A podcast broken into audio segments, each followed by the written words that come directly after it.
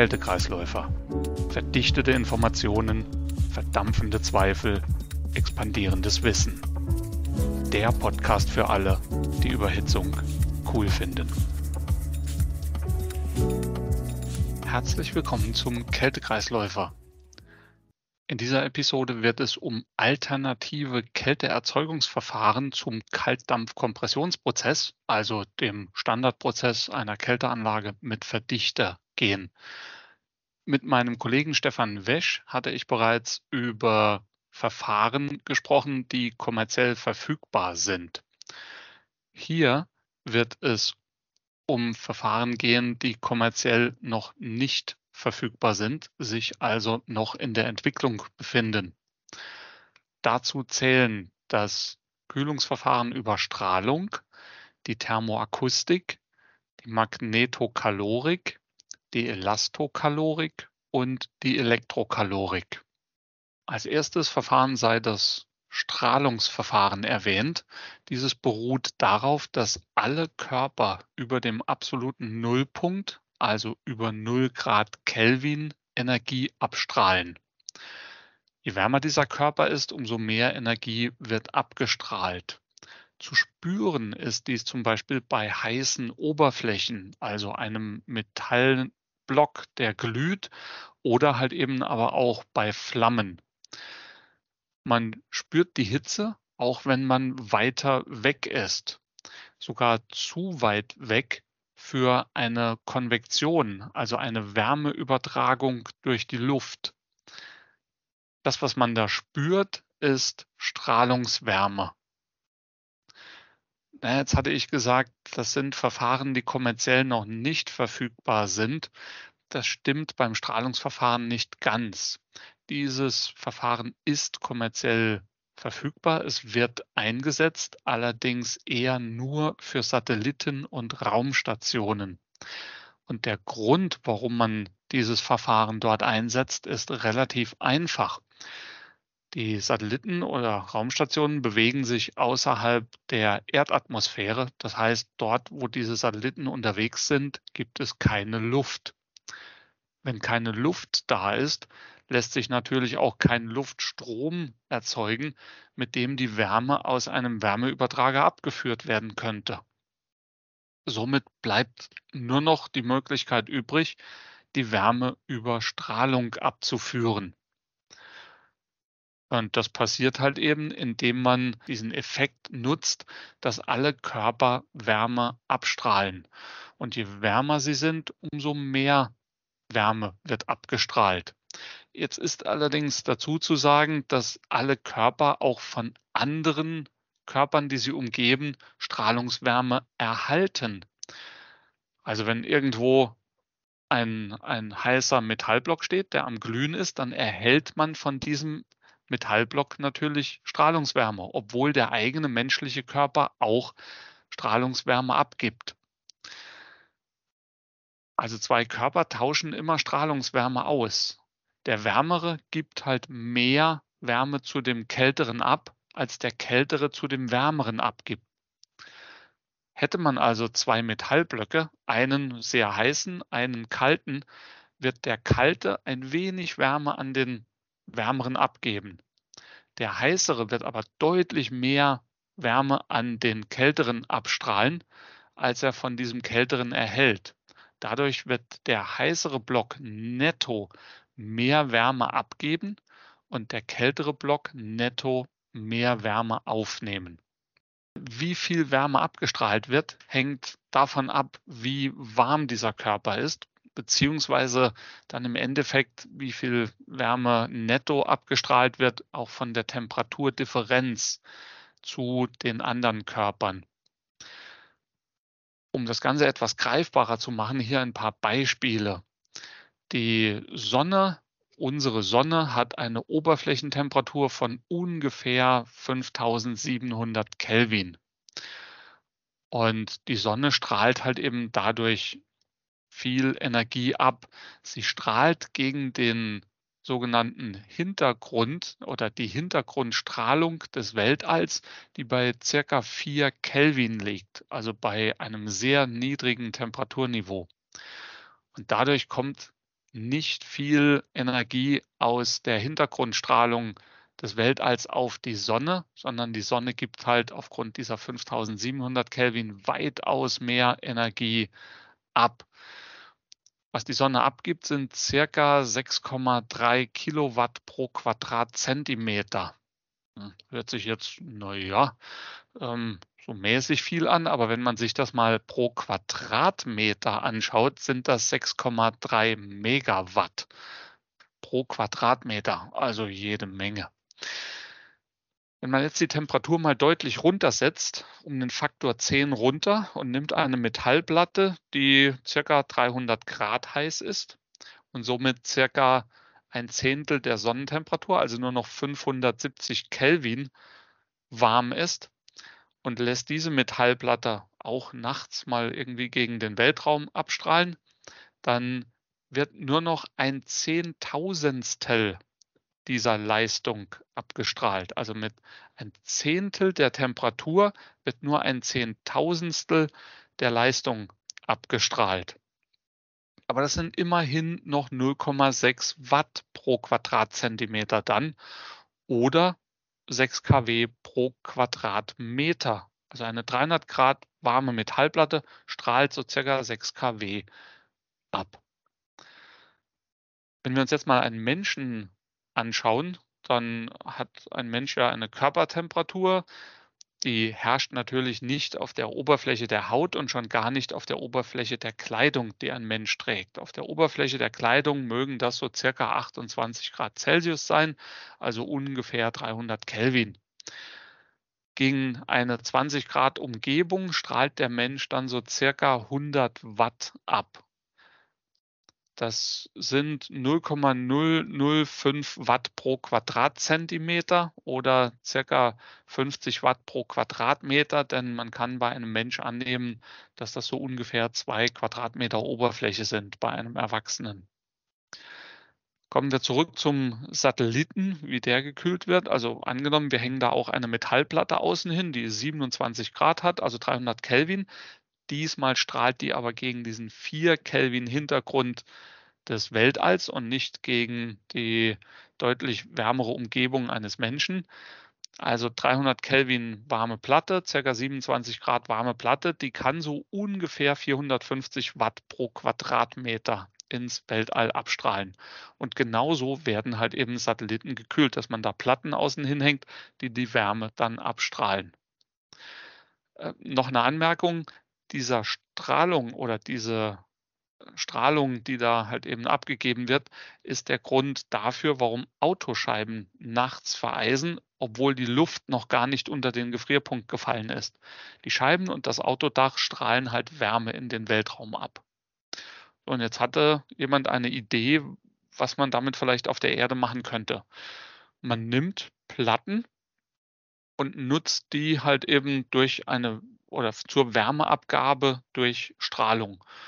Also die Platten können dann ähnlich so thermischen Solarabsorbern aussehen und man lässt da eine Flüssigkeit durchlaufen, Wasser oder irgendeine Sohle und diese Platten strahlen halt eben Wärme ab und dadurch wird die Sohle oder das Wasser kühler. Nachts können diese Platten direkt in den Weltraum abstrahlen und können dadurch relativ viel Wärme abgeben. Kann man nachvollziehen. Aber das geht sogar tagsüber und sogar gegen die Sonne. Allerdings dann nur mit speziellen Beschichtungen. Das funktioniert so, dass die Beschichtung das Sonnenlicht reflektiert, aber dennoch sozusagen durchsichtig ist für die Abstrahlung der Wärme aus der Platte in den Weltraum. Solche Systeme wurden realisiert im Test in Laborbedingungen in verschiedenen Projekten und es war möglich, selbst im Sonnenschein Temperaturen von circa 5 Grad unter der Umgebungstemperatur zu erreichen. Die Herausforderung ist zum Beispiel die Langlebigkeit der Beschichtung, aber auch die stark unterschiedliche Wärmeabgabe zwischen Tag und Nacht und dann halt eben, wenn man nur dieses Verfahren nutzen möchte, auch die begrenzten Temperaturunterschiede, die zur Umgebung möglich sind. Aber eine Idee ist, dieses Verfahren zum Beispiel unterstützend zur Klimatisierung zu nutzen. Ein weiteres Verfahren ist die Thermoakustik. Und hier sind halt eben schon die zwei Worte drin, die verraten, worum es geht. Thermo, klar, dann irgendwas mit Wärme und Kälte und Akustik, also irgendwas mit Schall.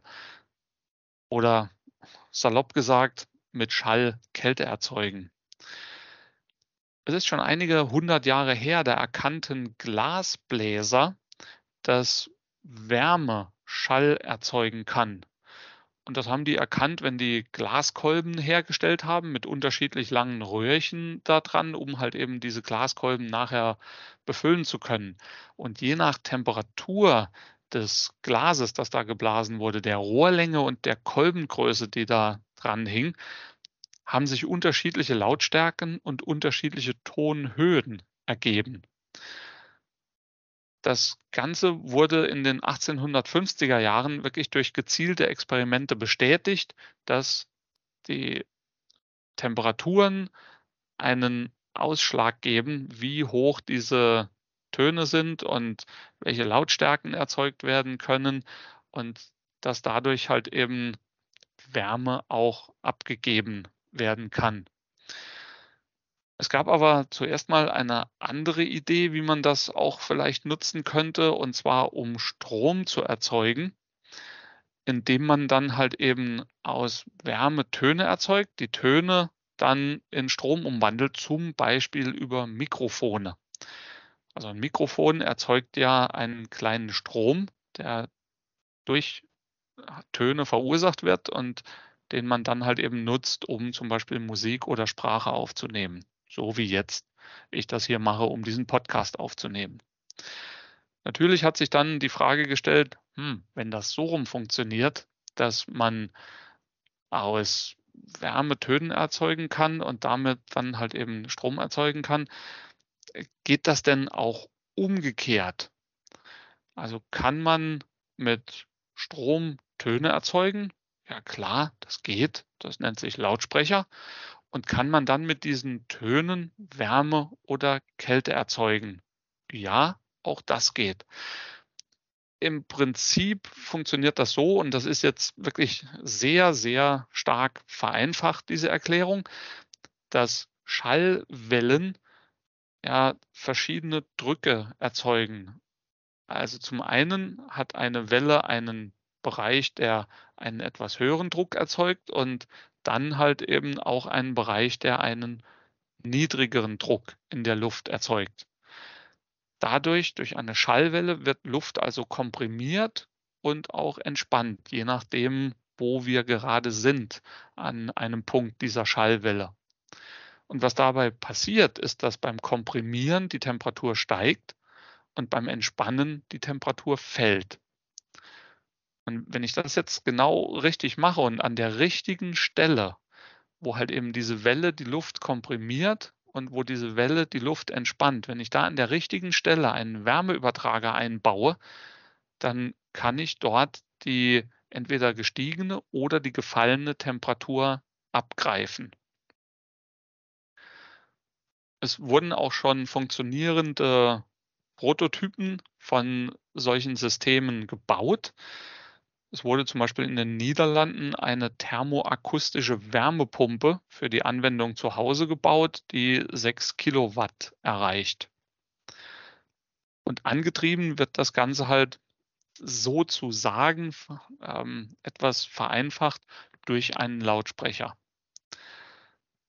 Das klingt jetzt zuerst mal relativ einfach.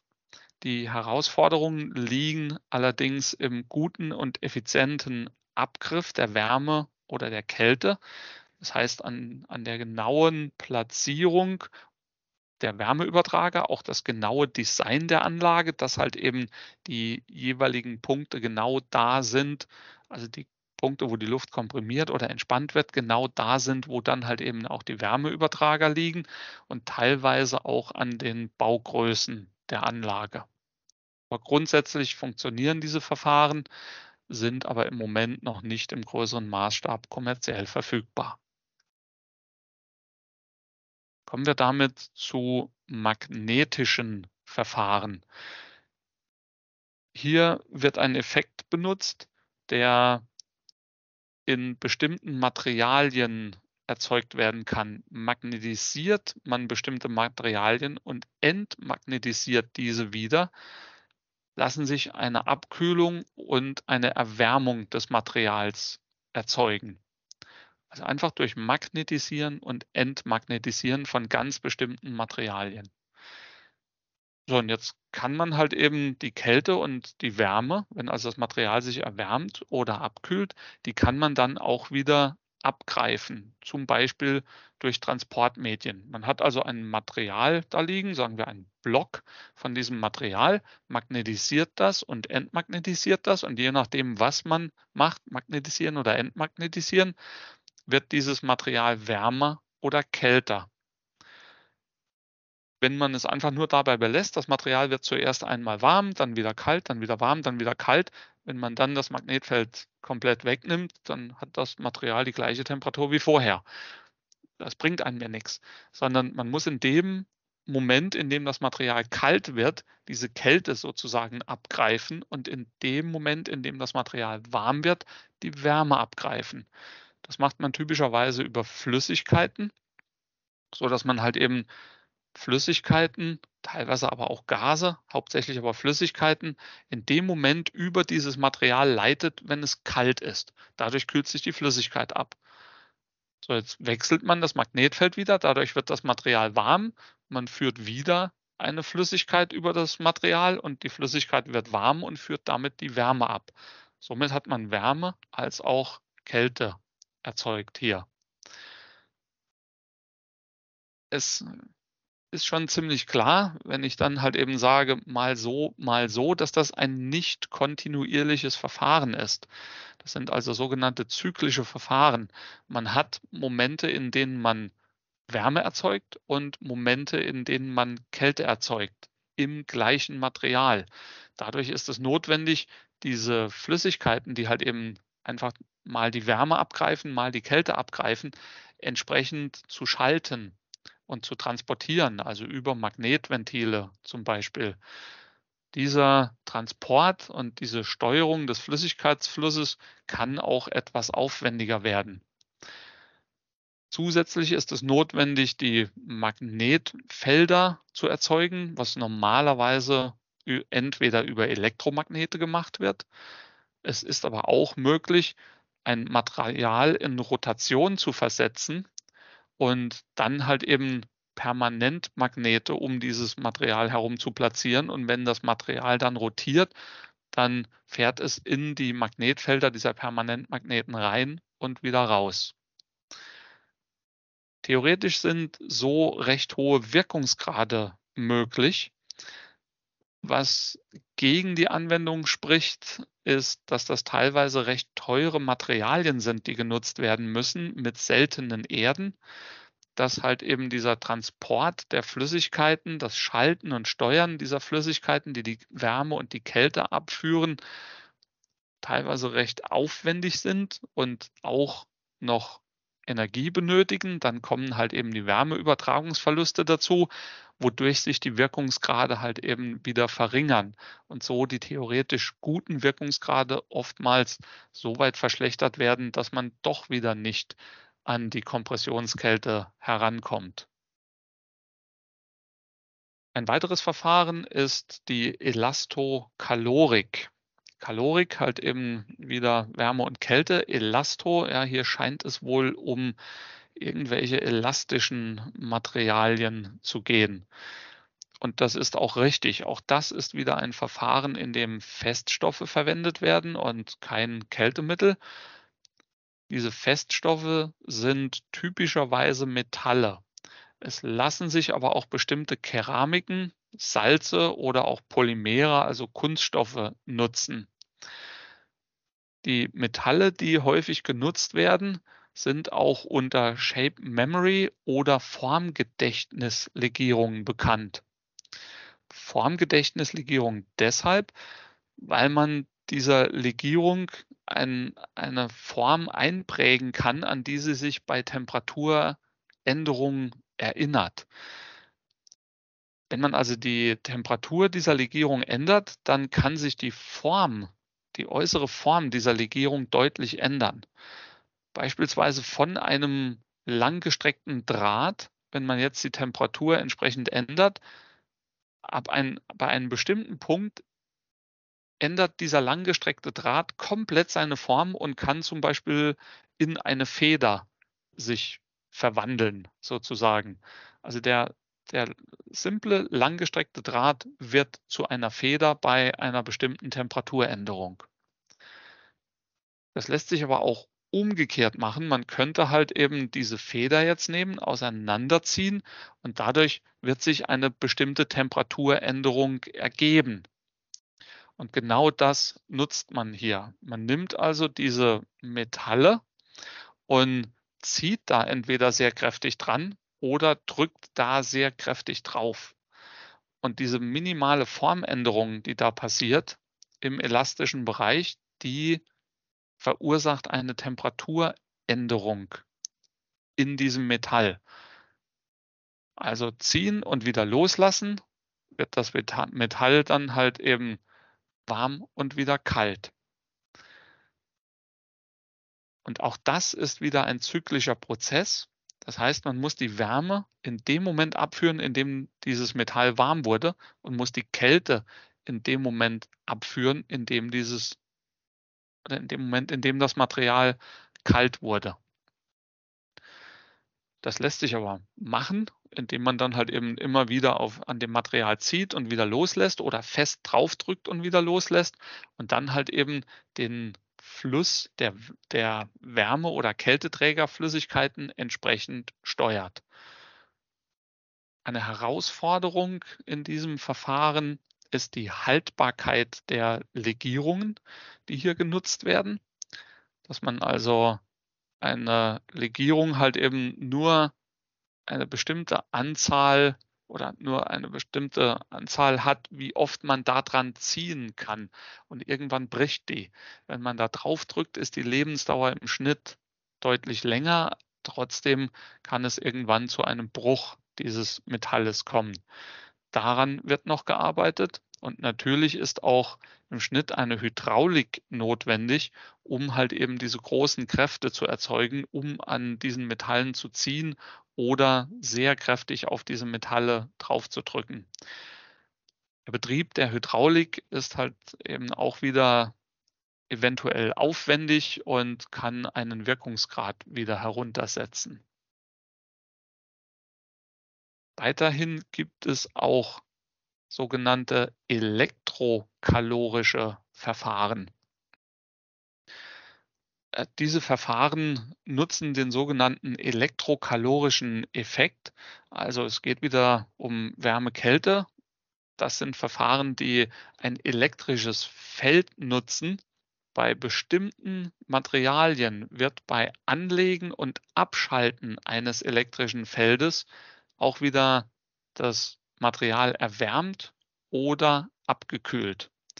Jetzt könnte man sagen, naja, das ist jetzt nicht so was Besonderes. Wenn ich einen Heizdraht habe und schalte da einen Strom an, dann wird der ja auch warm. Und wenn ich den Strom beim Heizdraht jetzt abschalte, dann kühlt sich der Heizdraht auch wieder ab. Ja, schon richtig. Nur bei diesem elektrokalorischen Effekt, wenn man dann das elektrische Feld abschaltet, kühlt sich dieses Metall unter die Umgebungstemperatur ab. Beim Heizdraht, der kühlt sich allerhöchstens auf Umgebungstemperatur ab. Der kann nie kälter werden als die Umgebungstemperatur. Bei diesen elektrokalorischen Materialien ist es möglich, eine Abkühlung unter die Umgebungstemperatur zu erreichen. Wie stark die Temperaturänderung ist, hängt davon ab, wie stark das elektrische Feld ist. Man schiebt da also nicht unbedingt einen Strom direkt dadurch, sondern erzeugt ein elektrisches Feld. So ganz verstanden ist dieser Effekt noch nicht, wie der im Detail funktioniert. Dennoch wird weiter daran geforscht und weiter daran gearbeitet. Hoffentlich war dieser kleine Ritt durch die verschiedenen Verfahren, die verschiedenen alternativen Verfahren zur Kompressionskälte, die noch nicht kommerziell verfügbar sind, interessant. Und es gab einige neue interessante Infos. Herzlichen Dank fürs Zuhören und bis zum nächsten Mal. Immer unterkühlt entspannen. Danke. Tschüss.